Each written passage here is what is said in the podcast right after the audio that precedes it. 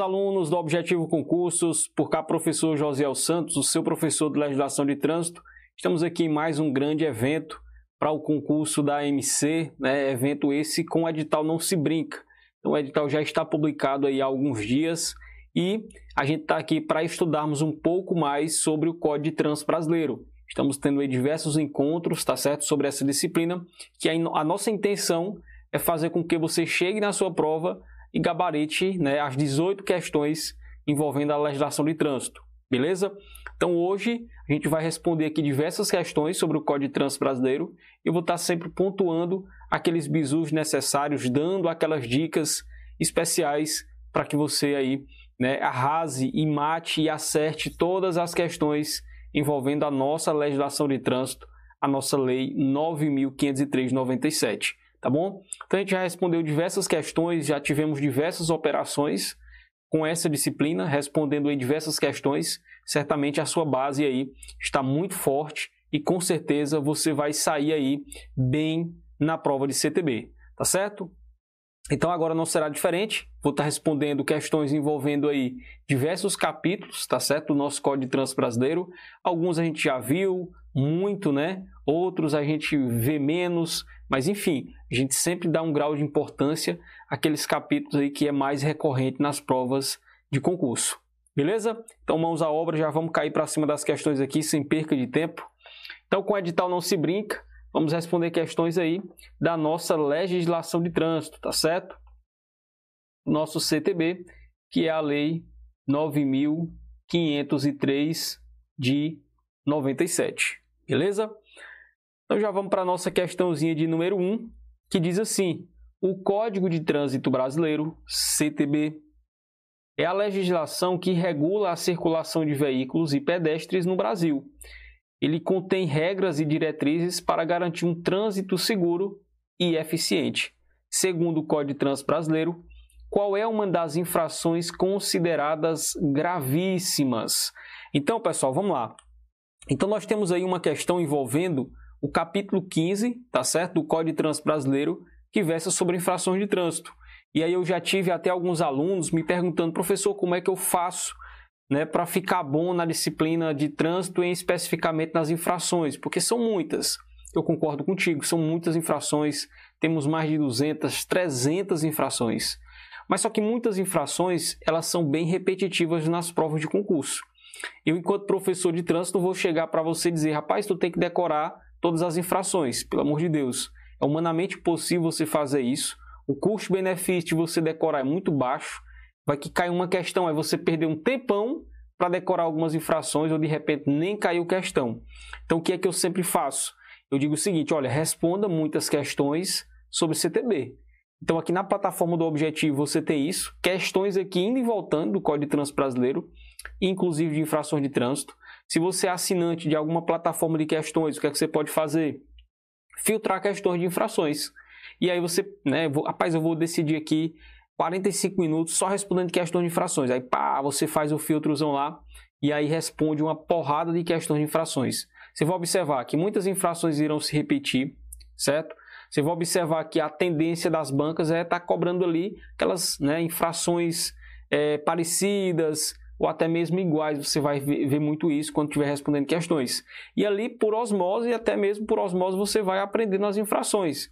A gravidade, as punições, tá certo? Então não tem segredo, é responder muitas questões. E aí, na prática, né, você vai ali vendo como é que as bancas vão abordando. Porque se você for pegar o CTB, aí for estar lendo infração por infração, artigo 162, 163, 164, 165, 166, tu vai encher de leitura na sua cabeça e muitas vezes você vai absorver ali o mínimo. Então, quando você vai respondendo questões, de repente você erra, você acerta, lê os comentários, vê por que errou, vê por que acertou, aí você vai ter um estudo bem mais ativo, tá? Então, beleza. Então, ele está perguntando aqui dessas alternativas, qual vai ser considerado uma infração gravíssima? Estacionar em local proibido, dirigir com o farol desligado durante o dia, conduzir sob efeito álcool ou não usar o cinto. Pessoal, essas duas infrações aqui eu passo direto para vocês, tá? Conduzir o veículo sob o efeito de álcool, você tem alguma dúvida que isso aqui não é uma infração gravíssima? Isso aqui é uma infração gravíssima, pessoal, certo? Dirigir sob efeito de álcool. É a infração prevista aí no artigo 165 do Código de Trânsito Brasileiro. Não usar o cinto de segurança, é o que eu sempre falo, cinto de segurança. A infração é de natureza o quê? Grave, né? Era as que dava para você confundir, mas sob efeito de álcool é gravíssimo. Tranquilo? Questão número 2. Questão envolvendo o capítulo 2 do Código de Trânsito Brasileiro, né? Sistema Nacional de Trânsito. As juntas administrativas de recursos de infrações, são as JARES, são órgãos colegiados que compõem o Sistema Nacional de Trânsito, tá? Em relação ao que compete à JARE, assinale a alternativa correta. Pessoal, as competências da JARE, eu falo nas aulas teóricas, são apenas três, tá? Então você, quando tem um negócio aqui que são três informações sobre a JARE, aí você tem que aprender, pô, só são três coisas que você tem que aprender. E eu ainda já te falei os verbos: julgar, solicitar e encaminhar. Leu aqui as alternativas e não observou um desses três verbos, já pode levantar o sinalzinho de alerta. Olha só, julgar, solicitar, encaminhar. Você lê a questão aqui sobre as competências da JAR e pergunta correta. Julgar, solicitar, encaminhar. Proceder, coordenar, normatizar. Letra A é o nosso gabarito. Solicitar. Beleza? Então, os três verbos sobre a JAR e as competências é solicitar, certo? Encaminhar, encaminhar e julgar. Certo? Então, você sabendo só isso aqui, sem precisar saber né, é, com profundidade aí é, a questão das competências, você já matava a questão. Porque só tem uma que começa com solicitar. Solicitar aos órgãos e entidades executivas de trânsito e executivo rodoviário informações complementares relacionadas aos recursos, objetivando uma melhor análise da sua ação recorrida. Então você vai observar, ó, solicitar o quê? Informações complementares. Então as três competências, certo, da JARE, que é Junta Administrativa de Recurso e Infração, é julgar os recursos interpostos por infratores, infratores, tá? Encaminhar problemas observados aí nas autuações, porque a JARE vai estar julgando recurso. Então a todo tempo, a todo instante vai estar chegando recurso para ela. E aí de repente ela pode observar, ó, e notificar esses órgãos, ó, Está chegando muita, muito recurso sobre o mesmo problema, então tem alguma coisa errada, vamos verificar. Ou pode solicitar informações complementares. De repente a Jari ela recebeu o recurso, mas fala, olha, essas informações aqui não são suficientes para eu estar tá julgando aí é, com perfeição, com eficácia esse recurso. Então eu preciso de informações complementares. Ela pode solicitar dos órgãos e entidades executivo de trânsito ou executivo rodoviário. Beleza? Vamos lá para a nossa questãozinha de número 3. A nossa questãozinha de número 3 fala o seguinte: segundo a Lei 9.503/97, que é o Código de Trânsito Brasileiro, o aí, né, perguntando o órgão estabelecerá, olha só, anualmente estabelecerá anualmente temas e os cronogramas das campanhas aí de âmbito nacional que deverão ser promovidas por todos os órgãos ou entidades do Sistema Nacional de Trânsito, em especial nos períodos referentes a férias escolares, feriados prolongados e a Semana Nacional de Trânsito, a sinal alternativa que preenche corretamente a lacuna. Então ele quer saber, pessoal, o órgão que vai, certo? Estabelecer anualmente esses temas e cronogramas. O que, é que acontece? Anualmente, eu tenho diversas campanhas de trânsito.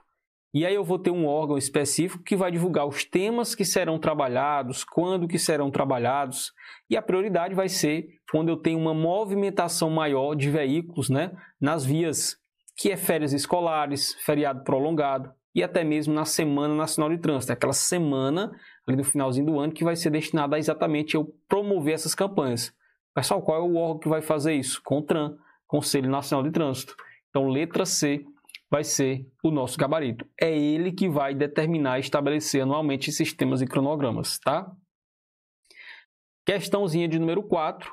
Ao utilizar as vias terrestres, o motorista deverá observar as normas gerais de circulação.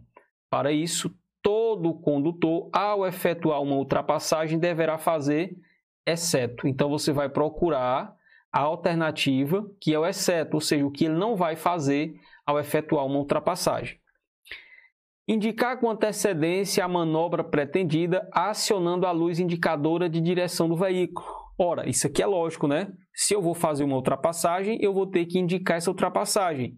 Uma das formas de fazer isso é utilizando a seta, luz indicadora de direção. Então aqui não é com certeza o exceto, é o que você vai fazer na verdade, tá?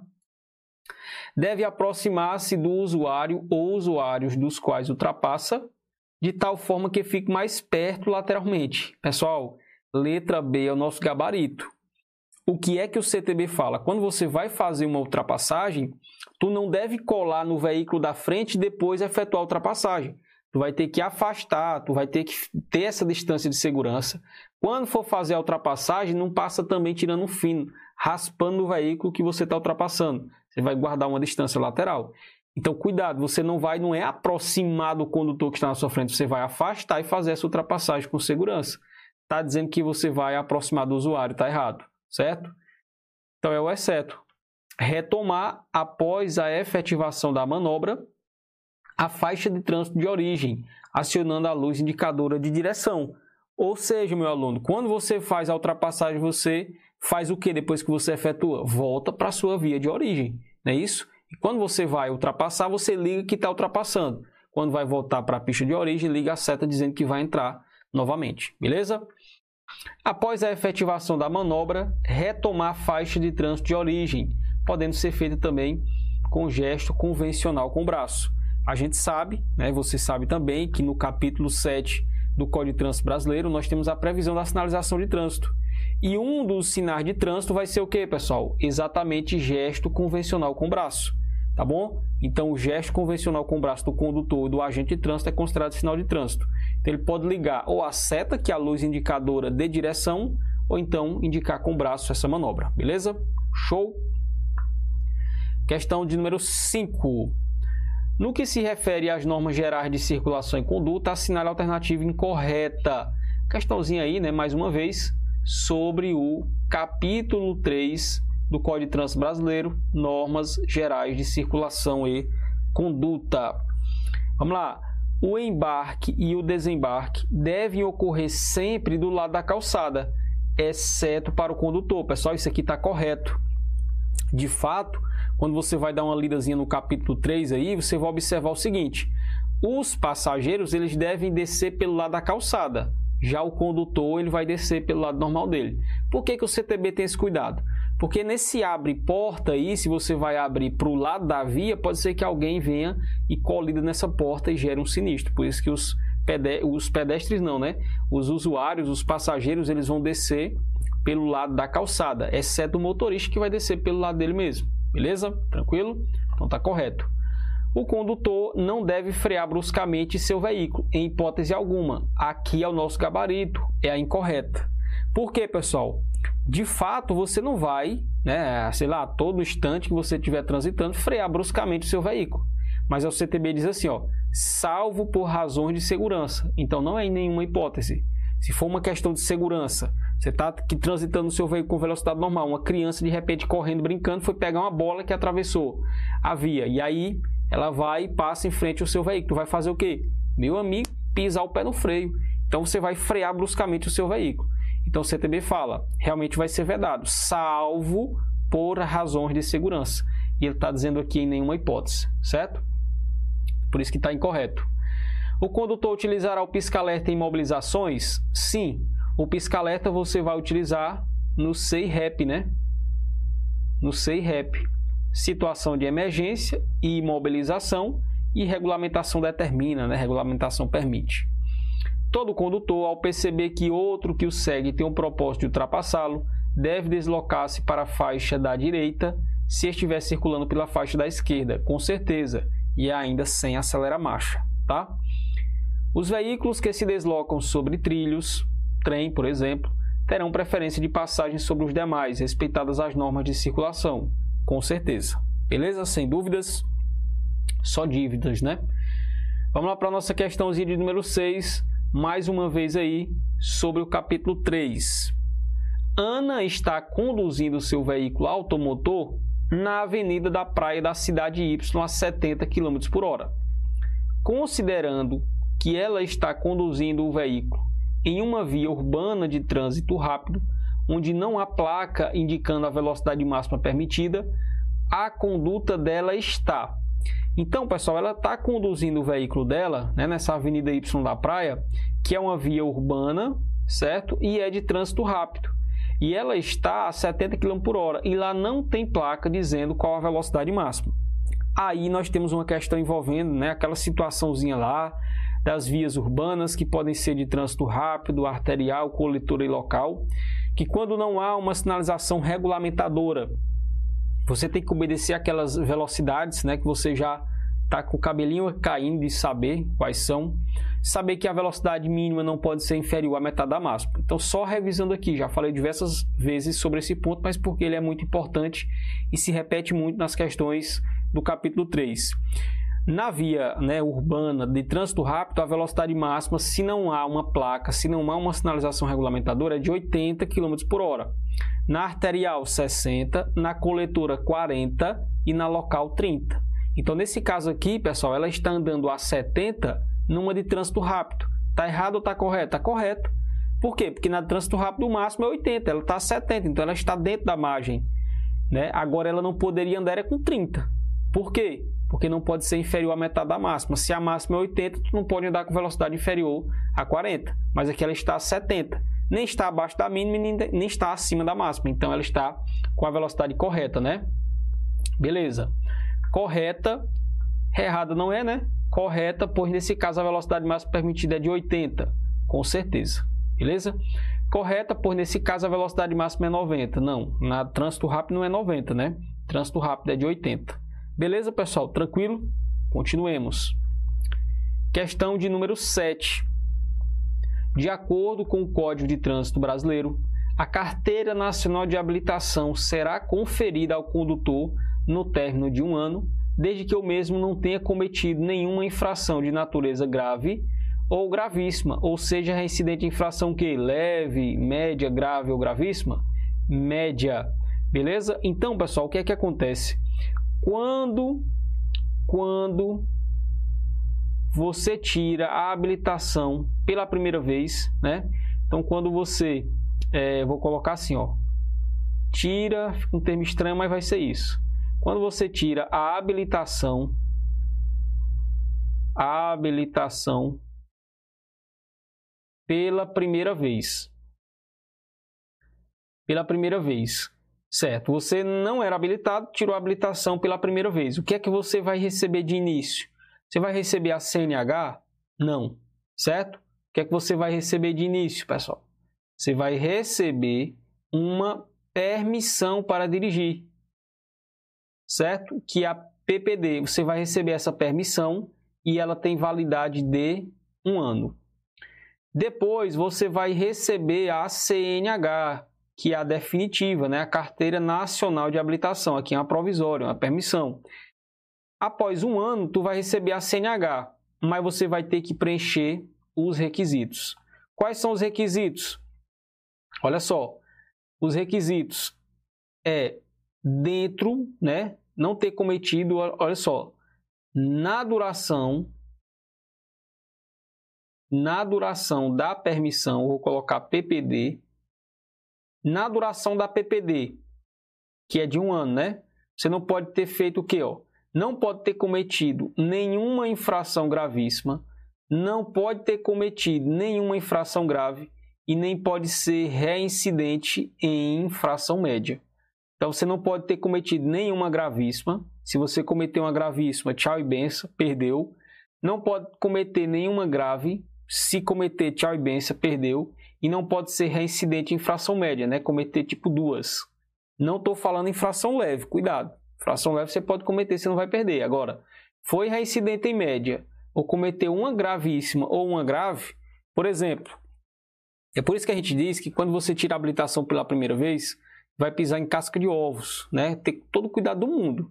Se tu vacilar, tu vai perder tua habilitação. Então vamos supor que você tirou a habilitação pela primeira vez, está lá com a sua permissãozinha, está no 11 mês, já para finalizar ali o estágio probatório da habilitação para você pegar a CNH definitiva. Aí de repente você é flagrado conduzindo um veículo automotor, um automóvel, sem fazer uso do cinto de segurança. Então, pode de repente a, a banca ela criar uma situação hipotética, né, com alguma situação de que o condutor, com a permissão para dirigir, estava sem fazer uso do cinto de segurança. Nesse caso, o que ocorrerá com esse condutor? Ele vai perder a habilitação, porque ele cometeu uma infração de natureza o quê? Grave, sem usar o cinto de segurança. Então, nesse caso, ele não poderia ter cometido durante esse ano, durante esse estágio probatório. Cometeu, perdeu a habilitação, tá? Não pode cometer nenhuma gravíssima, não pode cometer nenhuma grave e nem pode ser reincidente de infração média, não fala de leve. Cuidado com essa informação. Beleza, pessoal? Tranquilo?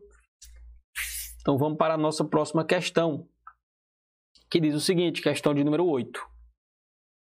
Qual, infra... Qual infração e penalidade receberá um determinado motorista se for pego com carteira nacional de habilitação ou permissão para dirigir é, de categoria diferente, categoria diferente da categoria do veículo que esteja conduzindo. Então, eu estou falando aqui de categoria diferente. E mais uma vez, né, eu entro no bizu das infrações relacionadas à habilitação. Qual é o bizu que eu sempre falo nas nossas aulas?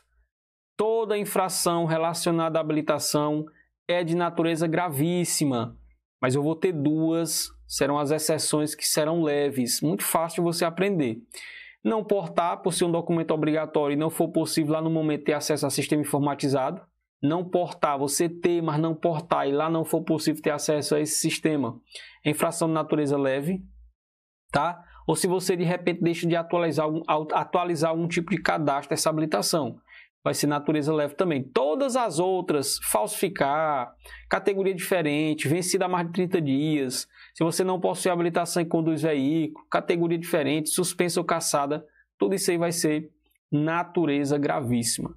Beleza? Tranquilo, né? Olha só o que é que vai acontecer. Eu tenho ali no artigo 62, certo? Eu tenho no artigo 62 algumas situações relacionadas com habilitação. Olha só, quais serão as infrações? Não possuir, certo? Não possuir habilitação ou PPD, tá? Aí nesse caso a infração gravíssima. Vencida, vencida há mais de 30 dias, certo? Vencida há mais de 30 dias, você vai ter conduzir veículo com habilitação suspensa, né? Caçada, tranquilo? Você vai ter categoria diferente, que é o caso em questão. Categoria diferente. Olha só, o que é que você tem que saber sobre essas infrações? Todas são gravíssimas, certo? Todas aqui são de natureza gravíssima tá? E ele quer saber no seguinte, olha, a categoria diferente, qual vai ser a penalidade, pessoal? A penalidade você vai anotar o seguinte no seu material. Não possuir vai ser multa, certo? Vai ser multa. E lembrando que essa multa aqui vai ser o quê, ó? Três vezes o fator multiplicativo. Tá bom? Se for vencida há mais de 30 dias, vai ser multa, não tem fator multiplicativo. Suspensa ou caçada vai ser multa, certo? Três vezes, tá? Multa três vezes. Beleza? E categoria diferente, professor. Aí tu lembra do nome, o nome é diferente, né? Aí vai ser o que? Multa é diferente duas vezes. Olha o D de diferente. D de duas, né? Categoria diferente. Fator multiplicativo, duas vezes. Beleza? Então vai puxando essas palavras aí que dá para você ir associando. Então nesse caso aí, o gabarito, pessoal, vai ser o quê, ó? Letra D de doido, né? Infração gravíssima com penalidade de multa duas vezes. Grave você sabe que não é, certo? As infrações relacionadas à habilitação ou são gravíssimas ou são leves. Grave também não é, ficaria entre as duas mas como é categoria diferente, diferente não estranho, aí vai ser o quê? Duas vezes o fator multiplicativo. Professor, que negócio é esse aí de fator multiplicativo? Olha só, já que a gente está falando de multa, eu vou colocar logo o seguinte. Você vai ter ó, a gravidade das infrações, você vai dar pior, a gravíssima, a grave a média e a leve. São esses quatro níveis aqui. A cada leve eu vou somar três pontos, a cada média eu vou somar quatro pontos, a cada grave eu somo cinco pontos na habilitação e a cada gravíssimo eu vou somar sete, tá? Qual é o valor da infração gravíssima de uma leve? 88 e 38, 130 e 16, 195 e 23, 293 e 47. São os valores. O que é o fator multiplicativo duas vezes? Né? Duas vezes é o seguinte, eu vou multiplicar duas vezes né, essa infraçãozinha gravíssima. Então, duas vezes 293 e 47. Aqui vai dar o valor né, por você conduzir o veículo com categoria diferente. Beleza, professor, agora eu quero saber o que é essa categoria diferente. Ora, você é habilitado na categoria B e está conduzindo um veículo que precisa da categoria C. Então você, nesse caso aí, você tem habilitação, mas para conduzir veículos da categoria B e não da categoria C, é categoria diferente, infração gravíssima. É tipo assim, meu amigo, o que é que você faz dirigindo esse veículo que você não é habilitado, tá? Vamos lá, vamos continuar. Questão de número 9. Com relação às infrações de trânsito previstas no Código de Trânsito Brasileiro, é correto afirmar que está sujeito à suspensão da habilitação o condutor que. Pessoal, é o seguinte, a suspensão da habilitação, suspensão da habilitação é um tipo de penalidade. E eu vou ter, certo, algumas infrações que já irão prever, certo? Elas já prevêem de forma automática no seu texto, se você comete aquela infração, vai ter a suspensão do direito de dirigir. Por exemplo, se eu conduzo uma motocicleta sem fazer uso do capacete, vai ter a suspensão do direito de dirigir enquanto penalidade, além da multa. Né? Se eu conduzo meu veículo sob efeito de álcool ou qualquer outra substância psicoativa que determine dependência, além da multa, tenho a suspensão do direito de dirigir. Então, dessas infrações aqui, a gente vai ver qual tem a penalidade de suspensão do direito de dirigir. Olha só. Deixar de prestar socorro à vítima do sinistro quando solicitado pela autoridade dos seus agentes? Não. Nesse caso, vai ser uma infração grave, inclusive. Tá? E é aquela situação que eu aproveito para revisar. Envolveu o sinistro. Quando você deixa de prestar o socorro, né? Quando solicitado pela autoridade dos seus agentes, é grave. Se o sinistro é sem vítima e você deixa de adotar as providências no sentido de remover o veículo local para evitar um outro sinistro, por exemplo, é média. Agora, se tem vítima, e eu não estou falando de agente mandar eu prestar o socorro, se tem vítima e tu não presta, infração gravíssima. E sim, vai ter a suspensão, tá? Mas nesse caso aqui é quando solicitado pelos agentes, vai ser grave. Estacionar o veículo em locais, nenhuma infração de estacionamento, pessoal, prevê suspensão, nenhuma, certo? Ah, desobedecer às ordens do agente, né, emanadas da autoridade competente de trânsito ou seus agentes, é grave, tá? Não tem suspensão nas infrações graves. Seguir veículo de urgência, seguir veículo de urgência é grave, não tem suspensão em infrações de natureza grave. Então, aqui nesse caso, a gravíssima é letra C, e, portanto, ela que vai ter a suspensão do direito de dirigir. É a infração de usar qualquer veículo para deliberadamente interromper, restringir ou perturbar a circulação na via sem autorização do órgão de trânsito, tá certo? Com circunscrição sobre ela. Então, letra C é o nosso gabarito. Lembra aí do tempo da greve dos caminhoneiros? Pois essa infraçãozinha aqui é específica, né? Dá para você associar bacana eu pegar o meu veículo de forma deliberadamente, eu simplesmente cruzar a via e impedir a circulação, a movimentação de veículos. Se eu fizer isso, é infração de natureza gravíssima e sim vai ter a suspensão do direito de dirigir. Beleza? Ah, professor, mas eu tenho que decorar todas as infrações que tem a suspensão? Não. Muitas são repetitivas. E que é um bizu, eu não vou ter infração, presta atenção, eu não vou ter infração de natureza leve, média ou grave com suspensão só, é, só vai ter a suspensão se a infração for gravíssima. Tô olhando para essas infrações aqui, tu vai observar que só tem uma que é de natureza gravíssima, as, a, gravíssima, as outras não são. Então só ela é possível de ter a suspensão. Então já marca que nesse caso aqui a letra C. Beleza, pessoal? Tranquilo? Show de bola, né? Questãozinha de número 10. Segundo o Código de Trânsito Brasileiro, no homicídio culposo cometido na direção de veículo automotor, a pena é aumentada de um terço até a metade se o agente. Olha só, nós temos aí, pessoal, no artigo 302, a previsão do homicídio culposo na direção de veículo automotor. O que é que você tem que saber sobre o homicídio? Primeiro, que ele, é, que ele é um crime de dano. É preciso efetivamente haver o homicídio para que haja o cometimento do 302. Segunda coisa que você tem que saber é que é um crime praticado na modalidade culposa, certo? Culposa, quando o agente age por negligência, imperícia ou imprudência. Se eu pego o meu veículo e de forma dolosa, intencional, eu atropelo alguém para matar e eu consigo fazer isso, foi um homicídio doloso. Eu não respondo pelo CTB, eu vou responder pelo Código Penal. Para responder pelo CTB, pelo artigo 302, o homicídio tem que ser culposo. E outra, tem que ser na direção de veículo automotor. Se eu cometo homicídio culposo, mas eu estava numa bicicleta, eu não vou responder pelo CTB, eu vou responder pelo Código Penal, porque a bicicleta não é um veículo automotor. Da mesma forma acontece se eu estou ali num veículo de tração animal. Não é automotor, portanto eu não respondo pelo CTB. São essas informações importantes que você tem que saber. Eu tenho uma previsão dentro do homicídio de circunstâncias que irão aumentar a pena de um terço até a metade. E são quatro.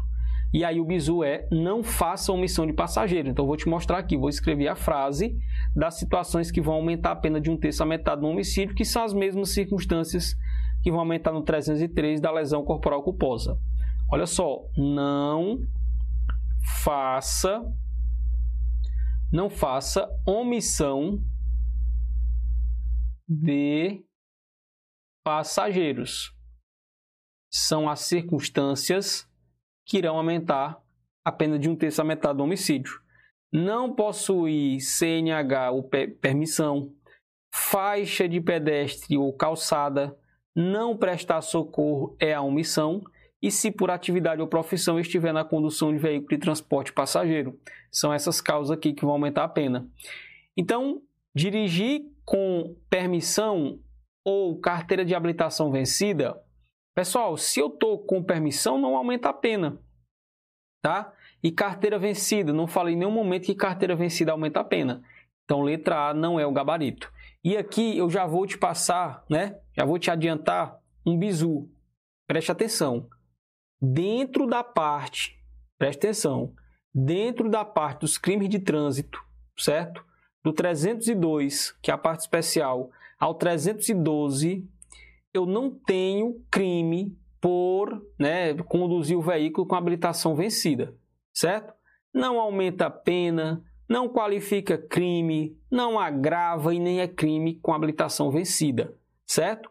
Habilitação vencida tão somente é infração de trânsito, beleza? Então já pega esse bizu aí, certo?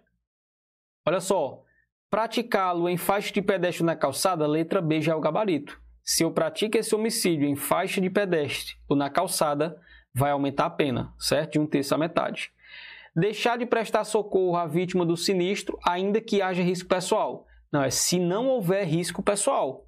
Se for comprovado que você prestar socorro estaria ali é, em risco, vamos supor que era você cometeu, né, estava envolvido num sinistro ali, com um veículo que transporta produto perigoso, em que eu preciso ter um distanciamento específico, um conhecimento específico para atuar naquela situação, roupa específica, equipamento específico. Então você comprova, né, de forma óbvia, que não era seguro você prestar o socorro naquele caso. Então, se você não presta, você não incorre no aumento de pena. Beleza? Então, é desde que não haja risco pessoal. E ele está dizendo que deixar de prestar socorro aumenta ainda que haja risco. Não, só se não houver risco. Beleza? Se você estiver conduzindo veículo de transporte de passageiros, ainda que não esteja no exercício de sua profissão ou atividade, não tem que estar no exercício de profissão ou atividade. Letra D está incorreta.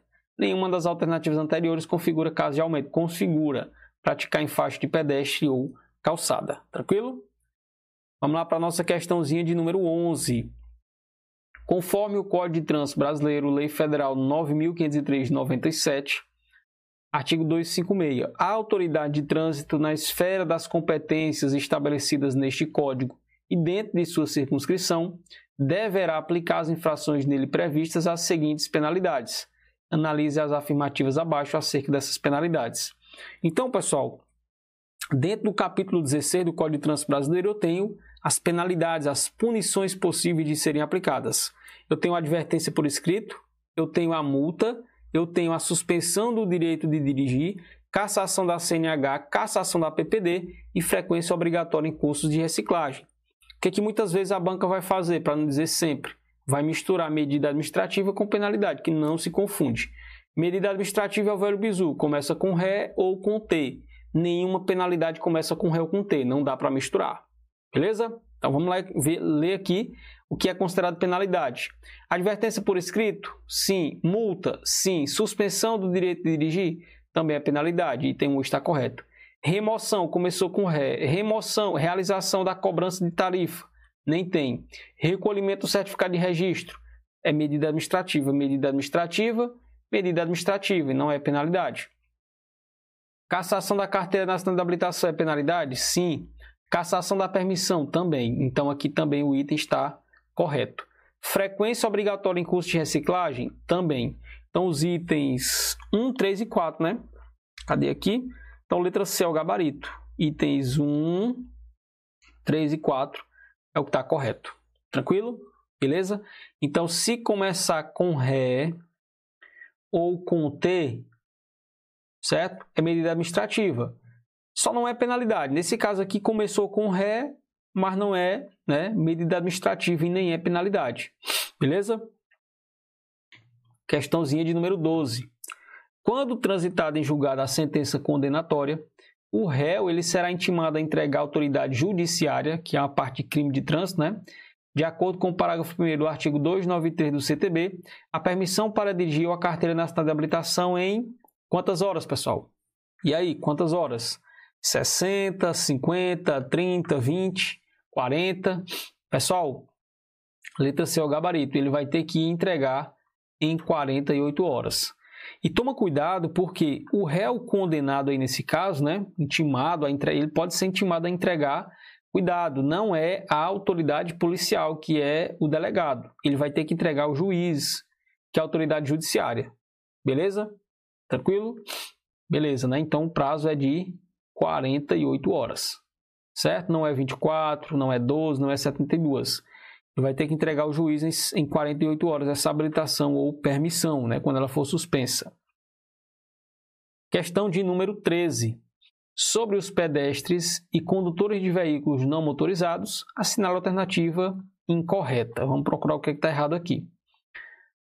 Para atravessar uma passagem sinalizada, para pedestres ou delimitada por marcas sobre a pista e onde houver foco de pedestre, este deve obedecer às indicações das luzes. Está correto, né?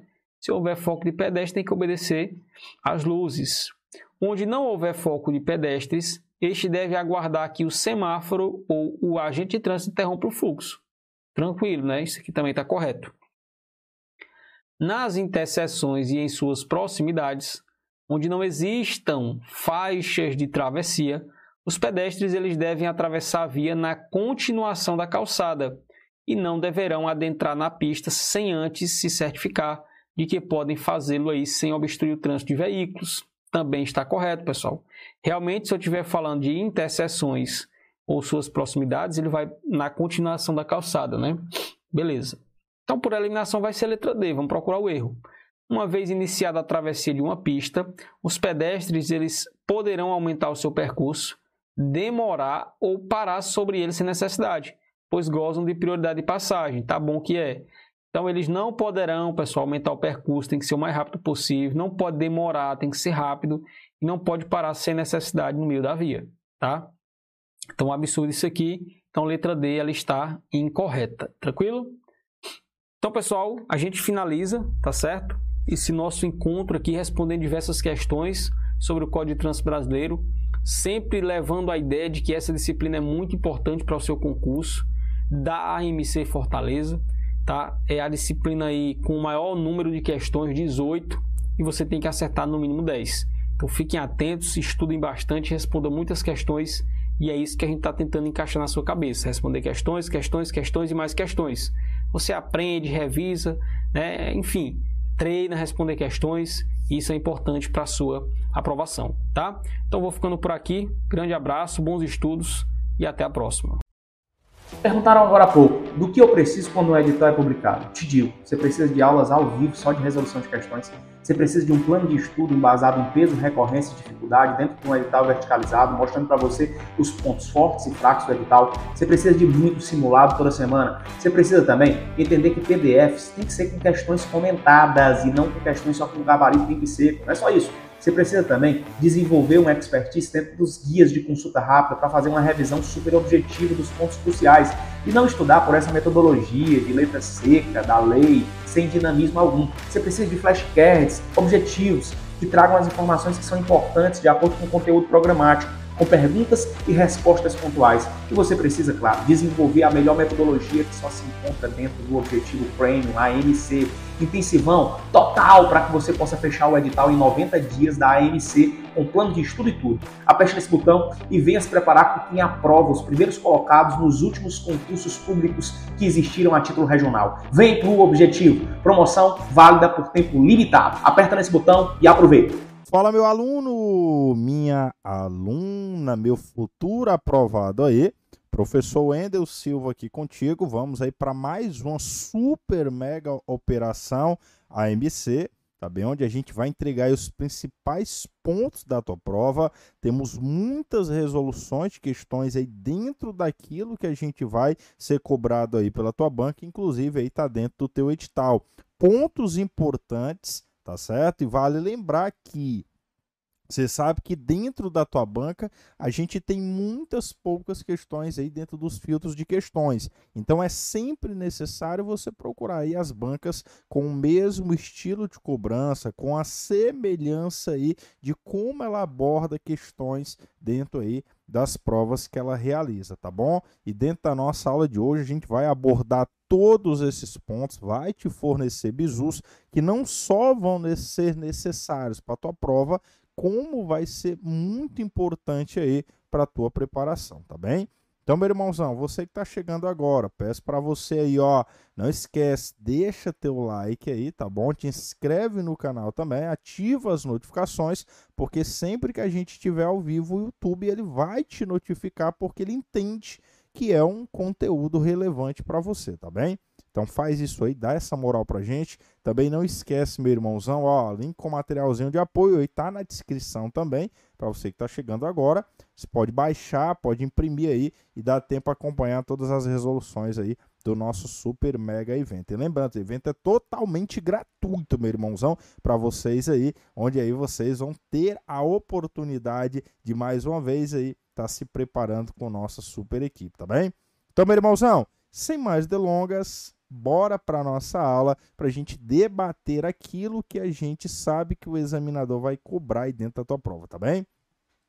Já quero te pedir, meu irmãozão, ó, para você que ainda não me acompanha em minhas redes sociais, ó, dá essa moralzinha pro teu professor, Instagramzinho, arroba Silva, tá bem? Qualquer dúvida, estamos aí à disposição de você, tá bem?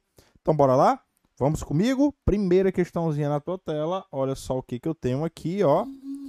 Primeira questãozinha na minha tela, eu tenho que a minha primeira questão ela fala o seguinte, ó: se não é vascaíno, então Júlia é tricolor ou Marcela não é botafoguense, é falsa. Pessoal, em questões como essas, em que é muito comum a tua banca cobrar isso em prova, eu quero que você fique atento a um detalhe.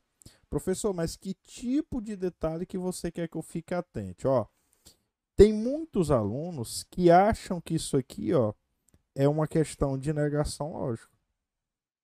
Muitos alunos acham que isso aqui é uma questão de negação lógica. Por quê? Pelo perfil de como a questão está aparecendo aí, muitos alunos eles acham que isso aqui é uma questão de negação.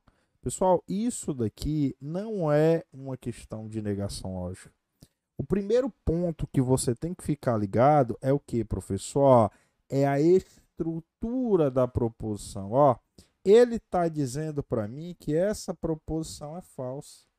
Se ele está dizendo para mim que ela é falsa, ele está dizendo que o valor das minhas proposições, ou seja, o valor final dela, é falso. E eu fazendo a negação dela não vai fazer com que ela fique verdadeira, não. O que eu preciso entender é o seguinte, ó. Eu tenho uma questão que se configura como uma questão que tabela as verdades. Você tem que analisar o conectivo principal. Quem é o conectivo principal de toda a minha proposição aí, ó? O conectivo principal de toda a minha proposição é o meu conectivo centão, não é? Dentro do conectivo centão, ela só é falsa quando ela apresenta o que? O mnemônico de quem? Ó, do Vera Fischer, não é? Você disse que ela é o que? Que ela é falsa. Se ele está dizendo para mim que a proposição é falsa, é porque, professor, o que está ocorrendo aqui? Está ocorrendo um Vera Fischer.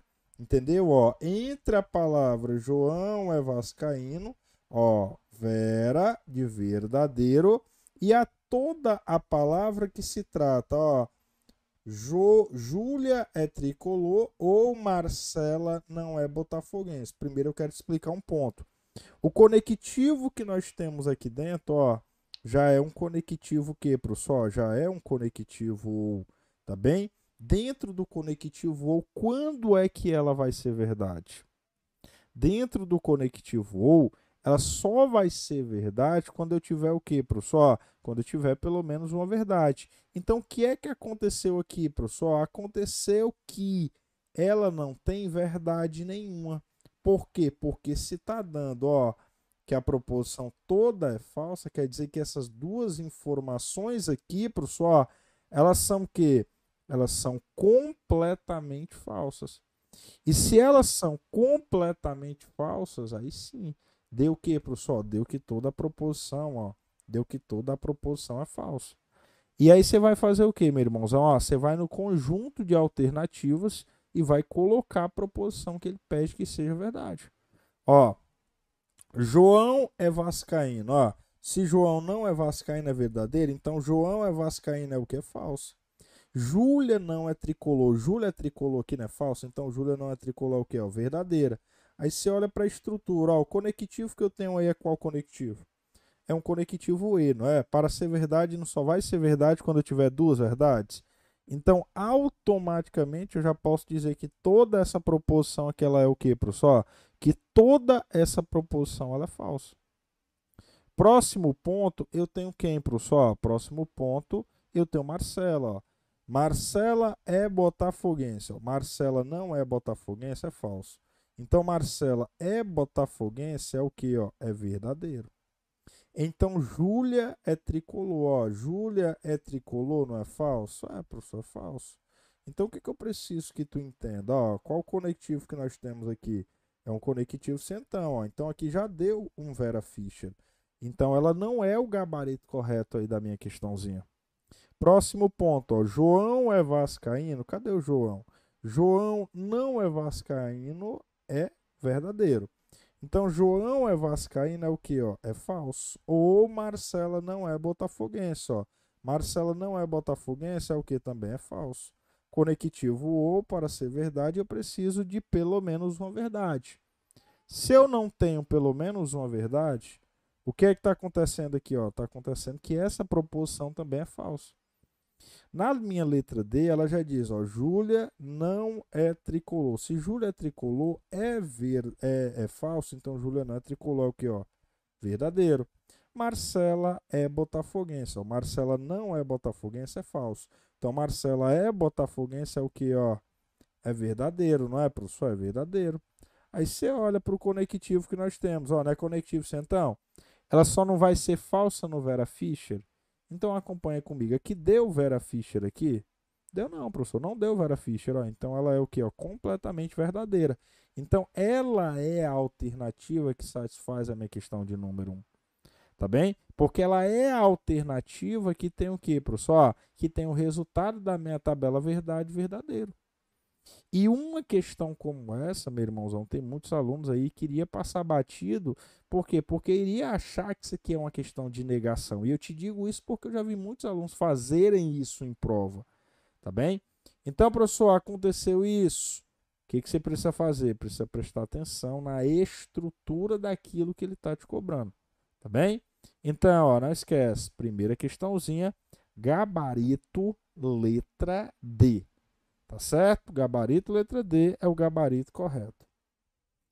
Bora aí para minha questão de número 2, pessoal. Ó, o que, que a questão de número 2 expressa para gente? Não esquece, você que está chegando agora aí, deixa teu like aí no nosso materialzão, tá? Deixa teu like aí na nossa super aula. Link do material tá na descrição aí da nossa, da nossa live. Olha só a segunda questão. Veja só comigo o que, que ele diz para gente, ó. Sabe-se que as três afirmações são completamente verdadeiras. Aí você tem essas três afirmações aqui, ó. Marlene é médica, Olga é oftalmologista, Priscila não é professora. Você tem essas três afirmações aí. É correto afirmar que, novamente, você tem um exemplo clássico de questões de tabela verdade. Se ele está dizendo para ti que essas três afirmações são completamente verdadeiras, ele quer aquela que tenha o resultado também como verdadeiro. Então olha para aí, ó. Marlene é médica. Cadê a Marlene? Marlene é médica, é verdadeiro, né? Então aqui, ó, é verdadeiro. Olga não é oftalmologista. Olha só lá para cima. Olga é oftalmologista sim, não é? Se Olga é oftalmologista, é verdadeiro? Olga não é oftalmologista, vai ser o que? Vai ser falso. Priscila é professora. Cadê a Priscila? Priscila não é professora verdadeiro. É isso? Ó. Ele diz pra gente que as três afirmações aqui, ó, são todas três verdadeiras. Foi o que ele disse pra gente. Então aqui eu tenho o que? Ó, Priscila é professora. Se Priscila não é professora verdadeira, Priscila é professora é o que é falso. E Marlene não é médico. Marlene é médica sim, que é verdadeiro. Então Marlene não é médica é falso. Então, professor, ó, novamente tem outro resultado final falso. Exatamente, tem outro resultado final falso. Letra C. Se Priscila é professora, olha para cá, ó. Priscila não é professora verdadeira. Então, Priscila é professora, ó, é falso. Então Marlene não é médica. Marlene é médica, não é verdadeira? Então Marlene não é médica, é falso, não é? Ah, eu quero que você olhe para cá, ó. O conectivo que nós temos aqui é um conectivo centão, não é? Dentro do conectivo centão, todas as possibilidades serão que serão completamente verdadeiras. A única possibilidade que vai ser falsa é aquela que contempla o mnemônico do Vera Fischer, não é? Olha para aí, tem Vera Fischer aí? Tem não, professor. Então ela é o gabarito correto. Ela é o gabarito que satisfaz a minha questão de número 2. Porque dentro dos meus conhecimentos de tabela verdade, é aquela que apresenta o resultado final da minha proposição como verdadeiro. Mas, professor, dá uma olhada aí na letra D e na letra E, só para a gente tirar e esclarecer qualquer dúvida que tem. Ó, Letra D. Se Priscila não é professora, ó, Priscila não é professora, não é verdadeiro. Olga não é oftalmologista, Olga é oftalmologista, não é verdadeiro. Então, Olga não é oftalmologista, é o que, professor? Olga não é oftalmologista, é falso, não é? Ó? Então, aqui eu tenho novamente um Vera Fischer. Ó, e Vera Fischer, ele é o que, professor? Vera Fischer, você aprendeu comigo que é falso, não é? E letra E, se Olga é oftalmologista, Olga é oftalmologista, novamente, é verdadeiro. Então Marlene não é médico. Marlene é médica é verdadeiro, então Marlene não é médica é falso. Novamente a gente tem aqui ó, outro exemplo de Vera Fischer. Então, pessoal, a única coisa que essa questão precisou para a gente foi que a gente soubesse o que, professor? Noções de tabela verdade. Como eu soube noções de tabela verdade, ficou super tranquilo aí para resolver essa minha questãozinha, tá bem? Ó, tanto a questão anterior, ela te cobrou noções de tabela verdade, quanto essa questãozinha aqui, tá bem? Então é sempre bom manter os conhecimentos de tabela verdade em dias, tá certo? Show de bola, galerinha no chat aí, tá todo mundo legal. Deixa eu só botar aqui para minha tela. Então, minha tropa, é basicamente isso aí, tá bem? É você ler a questão com calma, principalmente o caso que aconteceu na minha primeira questão, tá bem? Que a questão ela parece uma questão de negação lógica, mas não é. É uma questão que envolve noções de tabelas verdades. É necessário que você use os conhecimentos sobre tabela verdade para que você possa resolver a questão. A nossa questão de número 3, ela se aplica na mesma base de conhecimento, tá bem? Ela tem o mesmo perfil aí da questão de número 1, que é um perfil característico da tua banca, tá bem? Vem para cá comigo, ó.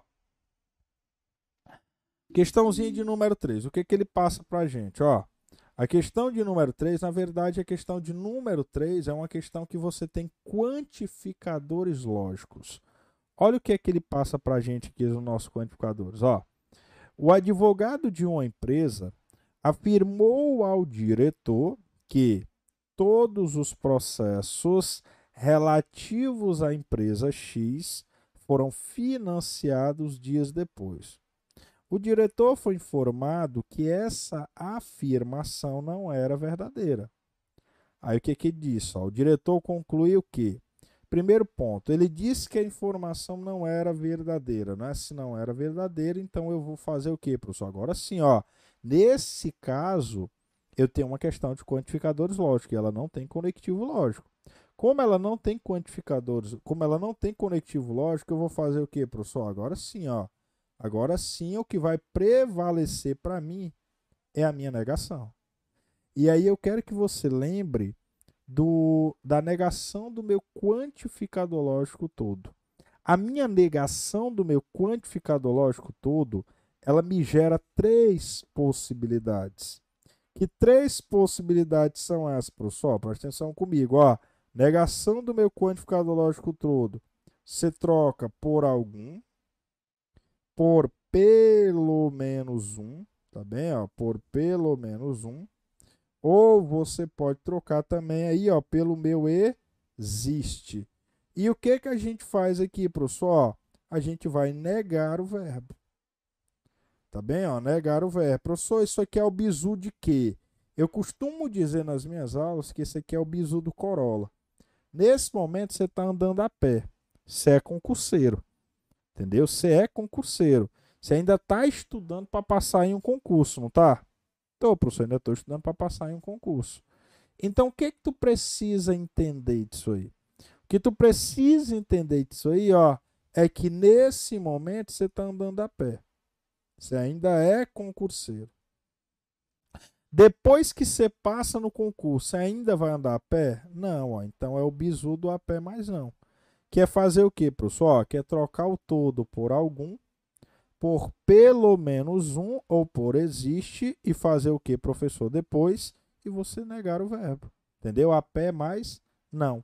Então, de cara, você já pode excluir, ó, letra A, você já pode excluir letra D e já pode excluir também letra E, porque não tem negação de todo um todo. E também, ó, na minha letra B. A única alternativa que contempla aquilo que é dada pela minha negação do meu quantificador lógico todo é quem, professor? É a minha letra C. Vamos ver o que, que ela fez aqui. Ó. A gente trocou ó, o todo por quem? Pelo pelo menos um. E fez o que, professor? E negou o verbo. Então ficou como, professor? Pelo menos um processo da empresa X não foi finalizado.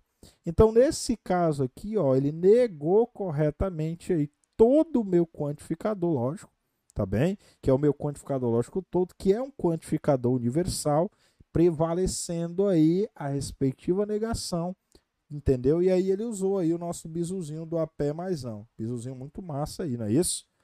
Show de bola, questãozinha muito tranquila, não foi? Foi, professor, foi uma questão muito tranquila. É como eu te falei, meu irmãozão, ó, dentro desse ponto aqui, a gente não tem muito que explorar não, entendeu? Ó, dentro desse ponto aqui, se você vê que tem um quantificador lógico todo, você vai analisar ali os itens da informação que ele está te dando e vai observar se ele está te pedindo para você fazer uma negação lógica ou se ele está te pedindo para você construir um diagrama tá bem? Porque não, não, não se engane, tem muitas questões de quantificadores lógicos que não é necessário que em todas elas você resolva por negação, não. Muitas delas você vai resolver montando aí os diagramas, entendeu? Porque, por exemplo, se eu tenho aqui, ó, todo aluno é legal. Então eu tenho que todo aluno faz parte de quem? Faz parte do grupo das pessoas legais. Então é basicamente isso aí, tá bem? Construir diagramas, mas tudo isso aí se dá através do enunciado da minha questão.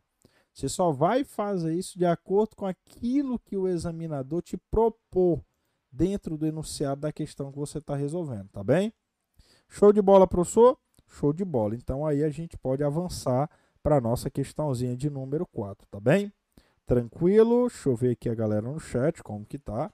Deixa eu trazer para minha tela.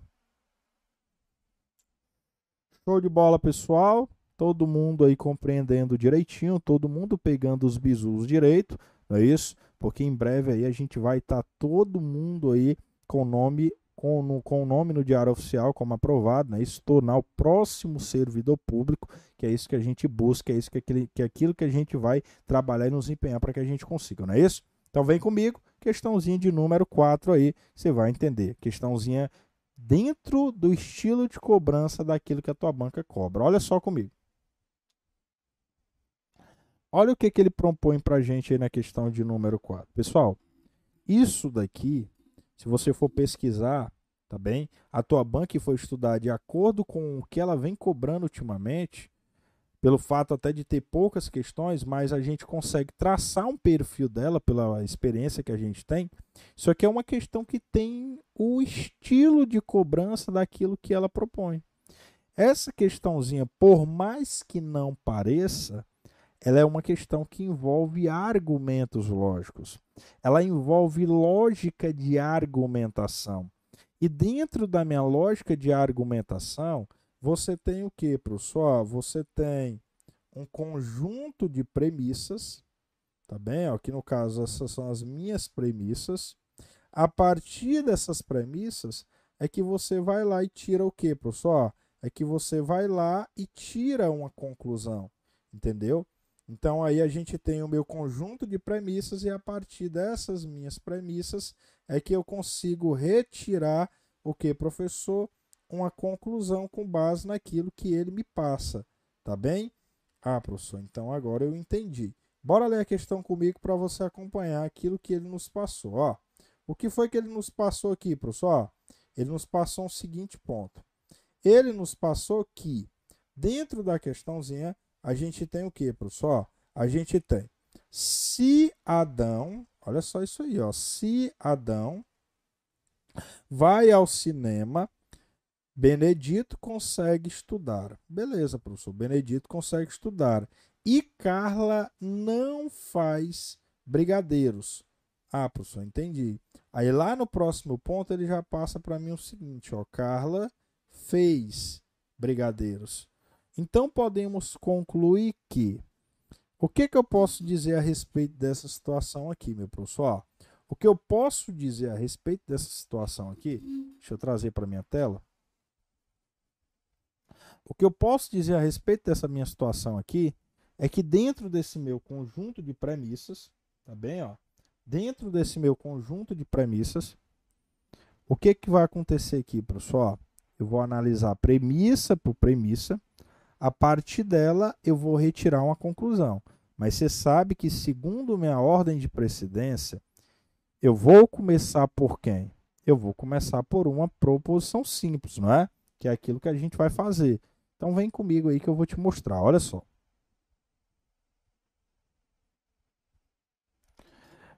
Então aqui, professor, eu tenho o quê? Ó, aqui eu tenho que a minha proposição simples que eu tenho é quem? A proposição simples que eu tenho é que Carla fez brigadeiro. Então, ó, vou colocar ela como verdadeira e vou procurar o parzinho lógico de Carla. Tá bem? Ó, coloco ela como verdadeira e vou procurar o parzinho lógico de Carla. O parzinho lógico de Carla que eu tenho aqui, ó, já é um parzinho lógico de quê, professor? Já é um parzinho lógico que eu tenho quem? Que eu tenho um conectivo cientão, no centro da proposição. E eu tenho aqui o que, professor? Eu tenho duas proposições. Não tenho aqui, ó, essa proposição e essa proposição aqui, não é isso? Então, o que, que eu preciso entender? Eu preciso entender que eu preciso fazer com que evite o Vera Fischer, não é? Então, se essa proposição aqui, ó, Carlos não faz brigadeiro, ela é falsa, porque Carla faz brigadeiro é verdadeiro, porque a gente está colocando ela como verdadeiro, não é isso? Então, ó, automaticamente, essa proposição aqui, ó, Benedito consegue estudar, eu não sei se ela vai ser verdadeiro ou se ela vai ser falso. Por quê? Porque independentemente dela ou não, a proposição aqui, ó, essa parte aqui que engloba o conectivo E, essa proposição R e proposição S, no caso essa proposição aqui e essa proposição aqui, ela já vai ser falsa. Então, independentemente desse valor aqui, a proposição aqui, ó, essa parte aqui, ela já vai ser falsa, não é? Então eu tenho que evitar com que aconteça o Vera Fischer. É por isso que eu costumo usar nas minhas aulas um bizu bem interessante, ó, que dentro do conectivo então o falso sempre vai andar para trás. É justamente para evitar que aconteça o Vera Fischer, para que a gente consiga retirar a partir daí um argumento dedutivo. Entendeu? Então, ó, o que, que eu vou fazer, professor? Eu vou o falso vai andar para trás. Aqui eu não tenho um conectivo central? Tenho. Então Adão vai ao cinema aqui, ó, vai ser falso. Professor, e a palavra Benedito consegue estudar? Qualquer alternativa que se trate de Benedito consegue estudar, você não marca.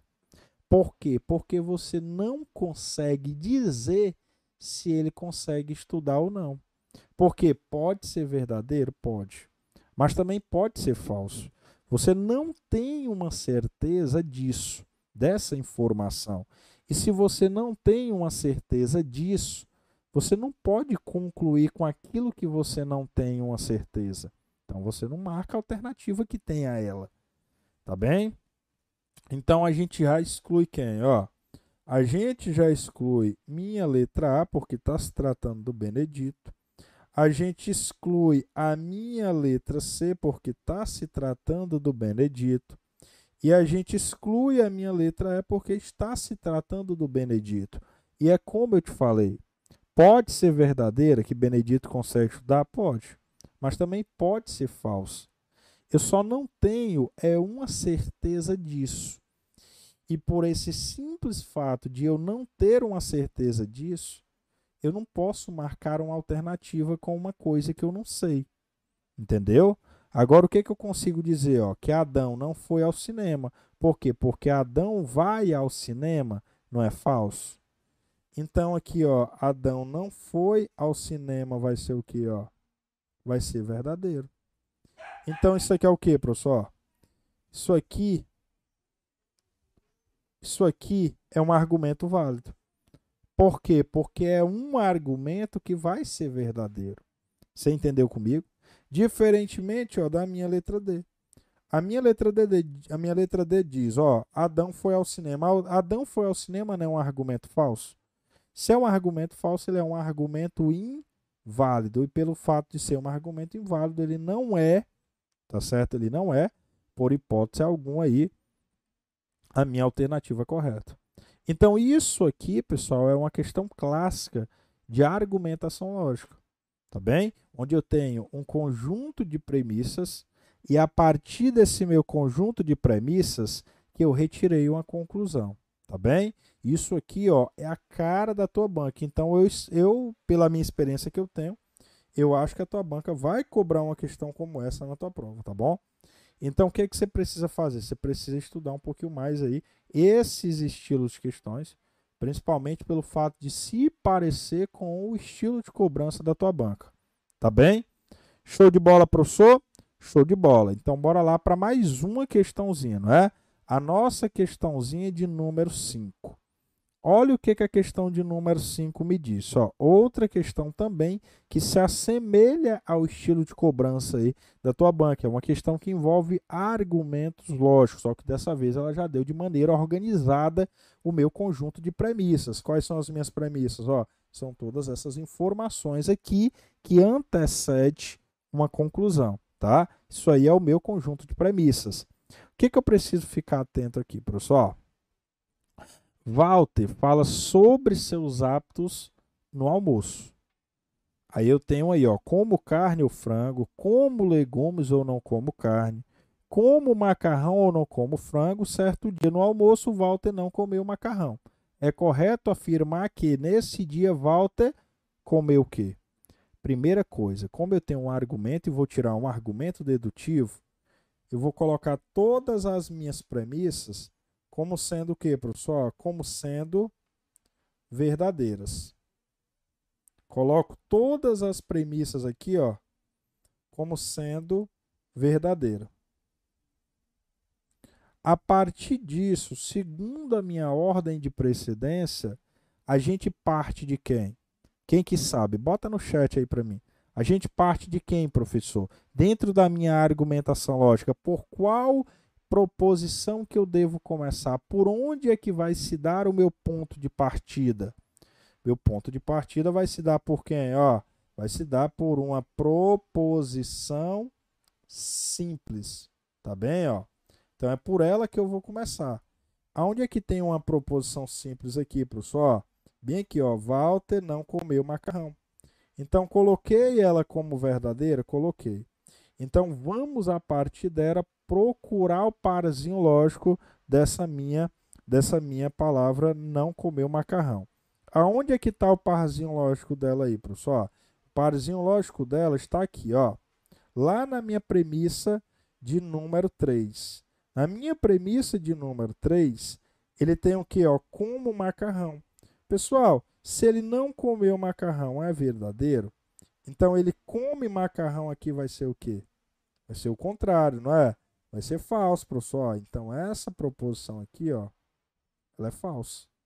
Aí você olha para a estrutura. Qual é o conectivo que está no centro deles? O conectivo que eu tenho no centro deles é um conectivo OU. E dentro do conectivo OU, para ser verdade, eu preciso de pelo menos uma verdade. Então, se a proposição ali é falsa, ó, obrigatoriamente a parte que diz não como frango tem que ser verdadeira. Aí eu vou procurar o parzinho lógico do frango aí, ó, tá onde? Lá na minha primeira, primeira premissa. Não como frango é verdadeiro, então aqui, ó, como frango vai ser o quê? Como frango vai ser falso, não é? Como frango vai ser falso. Então, professor, essa proposição aqui é falsa? É, de novo, eu tenho um conectivo ou. E dentro do conectivo ou, para ser verdade, eu preciso de quê? Eu preciso de pelo menos uma verdade. Se ali já é falso, obrigatoriamente a parte que diz como carne vai ser o quê? Ó? A parte que diz como carne vai ser verdadeiro. Cadê a parte que fala não como carne? Ó, na minha premissa de número 2. Se eu como carne é verdadeiro, então eu não como carne vai ser o quê? Ó, eu não como carne vai ser falso conectivo ou de novo, para ser verdade, eu preciso de pelo menos uma verdade, não é? Se eu preciso ali de pelo menos uma verdade, então como os legumes aqui vai ser obrigatoriamente o quê? Como legumes vai ser obrigatoriamente verdadeiro. Aí eu vou olhar, presta atenção comigo. Eu vou olhar para o meu conjunto de alternativas e vou verificar qual delas apresenta uma conclusão válida, ou seja, uma conclusão verdadeira. Aí você vem comigo, ó, letra A, comeu frango, comeu frango, comeu frango lá em cima, lá na premissa de número 1, comeu frango é falso, não é? É. E comeu carne, ó, não como carne é falso, então como carne é verdadeiro. Olha para cá. Qual é o conectivo que nós temos aqui? É um conectivo E, não é? Dentro do conectivo E, para ser verdade, é o quê? Duas verdades, não é? Então, ó, essa alternativa, letra A, ela não é um argumento válido, ela é falsa, ela é um argumento inválido. Letra B, não comeu frango e nem comeu carne. Ó, peraí. Não comeu frango é verdadeiro. E nem comeu carne, ó, também não comeu carne, também é verdadeiro. Então, ó, o que que eu digo daqui? eu digo que a minha letra B, ela é o que, professor? Ela é um argumento válido. Ela é um argumento verdadeiro. Ela é um argumento que vai ser aceito pelo meu examinador. Tá bem? Então, letra B é o gabarito correto aí da minha questão de número 5. Tá bom? Ou seja, letra B é o que, professor? Ó, letra B é aquilo que contempla aí a minha questãozinha de número 5. Tá bem? Ó? Então, professor, o que, é que eu tenho que prestar atenção diante dessas informações? O que eu tenho que prestar atenção diante dessas informações é o que, professor? É se ele está apresentando aí a minha conclusão correta, entendeu? Se ele apresentou aí todas as informações de acordo com tudo aquilo que vai ser aceito pelo examinador, e eu posso te garantir, meu irmãozão, ó, a argumentação lógica é um tópico que a tua banca bate muito, que ela costuma muito cobrar em provas, até como você pode ter lido seu tal, não é isso? Teu tal é tal bem tranquilo. E esse ponto de argumentos lógicos é um ponto aí que eu aposto que venha uma questão aí na tua prova desse tópico, tá bem? Então, professor, o segredo aqui é o quê? O segredo é a leitura. Leitura, organizou a interpretação da questão ali, atribuiu os valores corretos de acordo com as minhas premissas e da minha ordem de precedência, você consegue com certeza aí é, conseguir tirar teu argumento e conseguir aí acertar tua questãozinha de maneira tranquila, tá bem? Show de bola.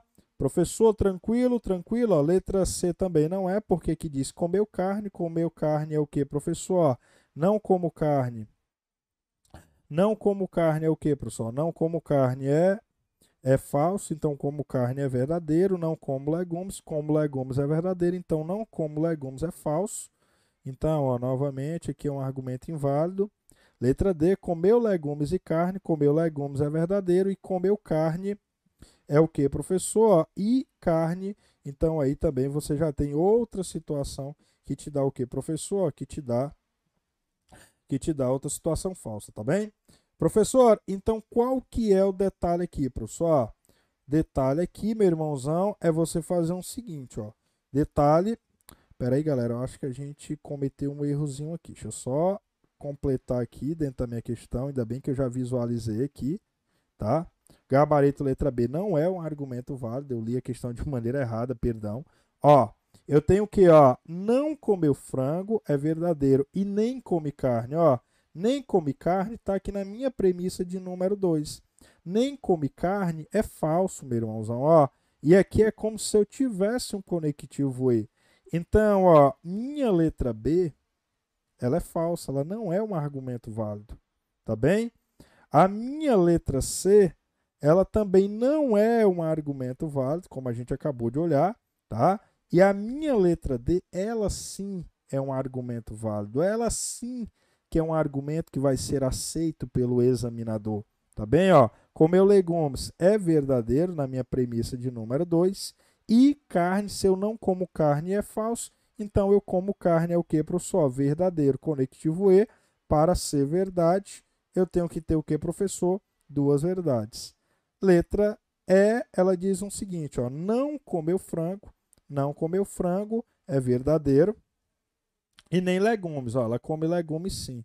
Então, aqui é falso, conectivo E, para ser verdade, eu preciso de duas verdades. Pessoal, vocês viram aí o estilo da questão, não é? Perdão aí para vocês, é porque eu não tinha lido a questão direito. Ainda bem que vocês estão atentos aí no chat, tá? E aí não me deixaram aí marcar essa alternativa errada, tá? A gente fez tudo certinho, só na hora de marcar a alternativa aí que a gente acabou se equivocando. Ou seja, eu acabei deixando passar essa informação. Mas como vocês estão atentos aí e estão ligados na nossa aula aí, vocês automaticamente já já nos ajudaram aqui, tá bem? Valeu aí, galera. Bora para cima, tropa, tá? Então é isso aí, bora para mais um, é sinal que vocês estão ligados aí na nossa aula de hoje, tá bem? Tá todo mundo aí ligado, onde a gente está pronto para gabaritar aí todas as questões da tua prova, tá certo? Então bora para mais um aqui, bora lá para a questão de número 6, ó. Olha o que, que a questão de número 6 fala para a gente. Questões como essa também é bem interessante aí dentro da tua banca. Elas são questões aí que envolvem verdades e mentiras. Olha o que, que ele diz para a gente. Só que é uma questão muito simples. Tá bom? Aqui não vai ser nem necessário que tu monte tabela e nem teste hipótese. Aqui vai ser necessário só que você leia de maneira clara. Olha o que, que ele diz aqui, ó. No último vestibular, Davi, Eduardo e Felipe foram aprovados em cursos diferentes. Aí ele diz para mim o seguinte aqui, ó. Professor, os rapazes têm idades diferentes. Sim. Aí ele diz: Davi tem 18 anos, não entrou em medicina. Eduardo não entrou em engenharia e tem 20 anos. Quem entrou em direito tem 22 anos, pessoal. Aqui você tem uma questão que envolve associações. Então, para esse tipo de questão, meu conselho é que você construa uma tabela, tá bem? Que você construa uma tabela. Você tem uma questão de correlações. O que, que você vai fazer, meu irmão? Você vai construir uma tabela com todas as pessoas, cada idade e cada curso que cada um faz. E a partir dessas informações que ele nos deu nessas nossas premissas, a gente vai excluindo possibilidade por possibilidade. Quem são o primeiro que eu tenho aqui, ó? O primeiro que eu tenho é o Davi. Então, bora aqui, ó, Davi. O segundo que eu tenho é o Eduardo. Eu vou botar só Edu. E o quarto que eu tenho é quem, professor? O quarto que eu tenho é o Felipe. Então, bora lá, ó. Organizei minha tabelinha, organizei minha tabelinha. É, bora lá completar as minhas idades. Um tem qual idade, professor? Um tem 18 anos. Então, bora colocar aqui, ó, 18 anos. O outro tem 20 anos. Então, tá aqui, professor, 20 anos. O outro tem 22 anos. Tem 22 anos. Um deles faz o curso de medicina. Então, tá aqui, medicina. Outro faz o curso de engenharia. Tá aqui, engenharia. E o outro faz o curso de direito. Tá aqui, professor, direito. Muito bem. Então, o que, que nós iremos fechar? Ó, a gente vai fechar aqui a nossa tabela, tá? Para a gente fazer a correlação de elementos aqui dentro de cada ponto de cada um, tá bem? Então, ó, tem o Davi, tem o Edu e tem o Felipe, não é? Então, tá aqui, professor. O que, que nós iremos fazer agora? Vamos começar pela primeira informação que ele nos deu. A primeira informação que ele nos deu foi o que, professor? A primeira informação que ele nos deu foi que, pensa comigo, ele diz: Davi tem 18 anos. Então, se o Davi tem 18 anos, ó, tá aqui, professor, ele tem 18 anos. Se ele tem 18 anos, ele não pode ter 20, nem 22, nem o Edu e nem o Felipe pode ter 18 anos. Aí a gente vai para outro ponto, ó, não entrou em medicina, então ele não é estudante do curso de medicina, já excluí essa possibilidade. Aí ele fala na segunda premissa, ó, Eduardo não entrou em engenharia, então tá aqui, ó, Eduardo não é estudante de engenharia e tem 20 anos. Então tá aqui, ó, o Eduardo tem o quê? O Eduardo tem 20 anos. Se o Eduardo tem 20 anos, ele não pode ter 22, nem o Felipe pode ter 20. Então o Felipe tem qual idade, pessoal? O Felipe tem 22. Já melhorou as coisas aí, não melhorou? Aí ele diz: quem estuda direito tem 22 anos. Quem é que tem 22 anos aqui, né? O Felipe? Então, o Felipe é quem? O Felipe é quem estuda direito. Se o Felipe estuda direito, ele não pode estudar nem engenharia, nem medicina, e nem o Edu pode estudar direito, e nem o Davi pode estudar direito. Ó. O Davi estuda o quê? O Davi estuda engenharia. E quem que sobra para estudar medicina? O Edu. Tá vendo aí, ó? Consegui correlacionar todos os meus elementos, excluindo possibilidade por possibilidade, dentro da minha tabela. Então, professor, o que, que eu vou fazer agora? Eu vou procurar a alternativa que satisfaz aí a minha questão de número 6. Qual que é a alternativa que satisfaz essa questão de número 6? Ó, Eduardo com 20 anos. O Eduardo tem 20 anos. O Eduardo o Eduardo, ele tem o quê, professor? O Eduardo, ele tem sim 20 anos. Entendeu? O Eduardo tem 20 anos. Ah, professor, então tá aqui. Gabarito qual? Gabarito correto. Ele está perguntando o seguinte: ó, o nome da idade de quem estudou engenharia. O Eduardo com 20 anos, olha para cá. O Eduardo está estudando engenharia? O Eduardo está fazendo medicina. Então, a letra A você exclui. Letra B. Eduardo com 18 anos. O Eduardo tem 20 anos e ele estuda novamente, eu falei agora há pouco, medicina. O Felipe com 20 anos. O Felipe não tem 20 anos e o Felipe é estudante de direito. O Davi com 22 anos, o Davi não tem 22 anos, o Davi tem 18 anos. Então, ó, qual a alternativa que sobra pra gente? Alternativa letra E, tá bem? Ou seja, onde o Davi é estudante de engenharia, que foi aquilo que ele pediu pra gente, e ele tem 18 anos tá bem? Então a gente precisa ler bem, montar a nossa tabela, é claro, para que você possa ter uma certeza daquilo que você está fazendo, tá bem? Questãozinha muito tranquila, uma questãozinha que não exigiu muito do nosso raciocínio. A única coisa que foi necessário foi que nós construíssemos uma tabela e a partir dessa tabela a gente começasse a excluir possibilidades por possibilidades dentro daquilo que ele nos espera, tá bem? Show de bola, professor? Show de bola. Bora lá para mais uma. Bora lá para nossa questão de número 7, ó. A minha questão de número 7, essa daqui também é muito interessante. Olha o que, que ele diz para a gente aqui, ó. Abigail, Bianca e Célia marcaram um encontro em um restaurante para almoçarem juntas. Abigail, vou até grifando as informações importantes. Abigail, ó, o que, que ele diz pra gente? Abigail chegou às 12 e 37 minutos. Bianca chegou, ó, 23 minutos, 23 minutos antes de Célia. E Célia chegou às 13 horas e 16 minutos. Aí ele pergunta para mim o seguinte, ó: o tempo que Bianca chegou depois de Abigail foi em minutos quanto? Primeiro, bora organizar essa nossa formazinha de construir a questão. Ó. Eu tenho quem, professor? Eu tenho a Abigail. Bora lá. Ó. Eu tenho a Abigail. Essa é a Abigail. A Abigail chegou que horas, pessoal? A Abigail chegou às 12 horas e 37 o quê, pessoal? E 37 minutos. Foi isso que ele não falou na questão. Aí depois chegou quem, professor? Depois chegou a Bianca. Só que a Bianca a gente não sabe qual foi o horário que ela chegou ainda, então a gente chama de X, que eu não sei. E aí pouco depois chegou quem, professor? Chegou a Célia. Isso, a Célia que, que aconteceu com a Célia, professor? a Célia, ela chegou que horas? A Célia chegou às 13 horas, às 13 horas, e 16 o que, ó? E 16 minutos. O que, que eu preciso entender aqui, professor? Eu preciso entender o um seguinte. A Bianca, pelo que ele falou pra gente, ela chegou o que, ó? 23 minutos antes de Célia. Então tu pensa comigo o seguinte, ó. Se a Bianca chegou 23 minutos antes de Célia, o que que eu vou fazer? Eu vou pegar o horário que a Célia chegou, que é qual horário, ó?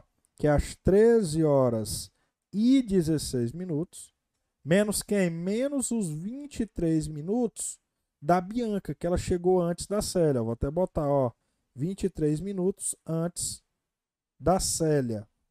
Então pensa comigo, ó. Se ela chegou esses 23 minutos antes da Célia, então a Bianca chegou qual horário? A Bianca chegou que hora? A Bianca chegou às 12 horas e 53 minutos. Eu vou até colocar aqui, ó, Bianca. Esse foi o horário que ela chegou.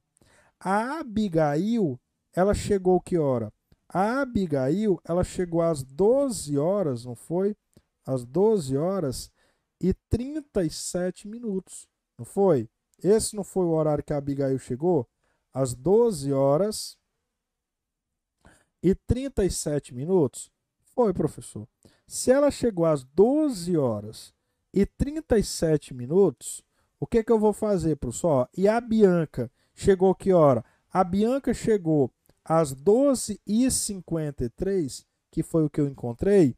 Eu vou fazer o seguinte: eu vou subtrair as idades delas. Professor, como assim que o senhor vai subtrair as idades delas? Sim, eu vou subtrair quem chegou às 12 e 53, que é a Bianca, às 12 horas e 53 minutos. Menos quem, professor? Menos o horário que a Abigail chegou. Que é qual horário, professor? Que é às 12 horas. E quanto, professor? Às 12 horas e 37 minutos. Então, professor, com base nisso, eu consigo dizer que a Bianca chegou depois da Abigail em quantos minutos? Em que ela chegou depois da Abigail, ó, em 16 minutos. Ah, professor, agora eu entendi. É exatamente isso o ponto que eu quis chegar com você. Tá bem? É só você construir aí ó, a dinâmica do horário de cada uma.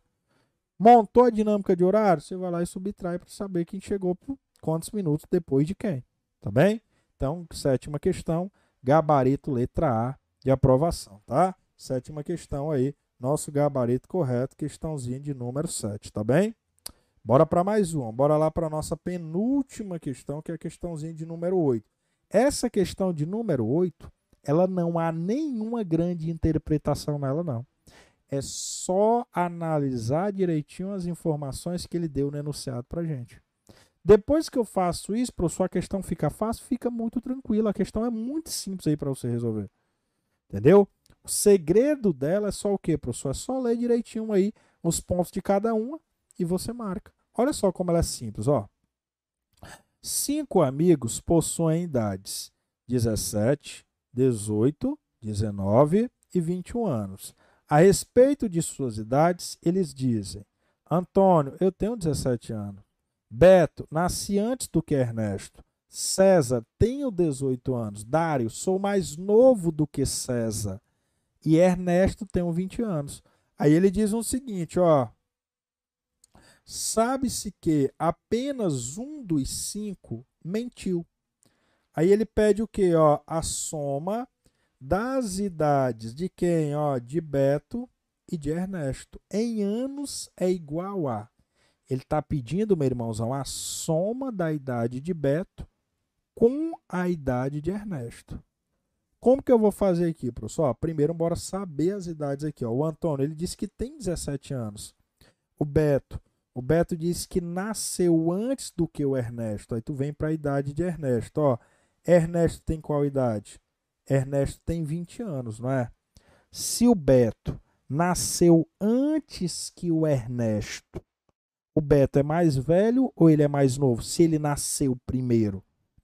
Se o Beto nasceu antes, ou seja, ele nasceu primeiro do que o Ernesto, então o Beto é mais velho. Se o Beto é mais velho, o Beto tem quantos anos? O Beto tem 21 anos. Aí aqui, ó, tem um impasse. No Dário, o Dário diz que é mais novo do que César. E o César disse que tem 18 anos. E quem é mais novo do que o César é quem é o Antônio.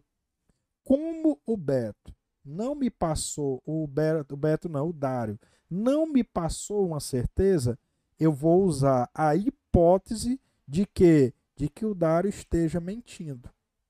Tá bem? Eu vou usar a hipótese do que o Dário esteja mentindo. Então, professor, por que, que eu vou usar a hipótese de que o Dário esteja mentindo? Porque ele está dizendo que é mais novo do que o César. E quem é mais novo do que o César é o Antônio, porque é o Antônio que tem 17 anos. Porque o César tem 18.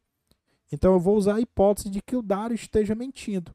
E aí ele me pediu a soma de, da idade de Beto e Ernesto é. O Beto tem qual idade? O Beto tem 21 anos. O Ernesto tem quanto? O Ernesto tem 20 anos. Então a soma das idades dos três é quanto? Ó, a soma da idade dos três é 41 anos. Qual o gabarito correto, professor? Gabarito correto que contempla a minha questão de número 8 é o gabarito letra C. Tá bem? O gabarito letra C é o gabarito que com exatidão contempla aí a minha questãozinha de número 8, tá bem? É o gabarito correto, é o gabarito que satisfaz dentro daquilo que ele nos pediu, tá certo? Show de bola, professor? Show de bola, tá bem?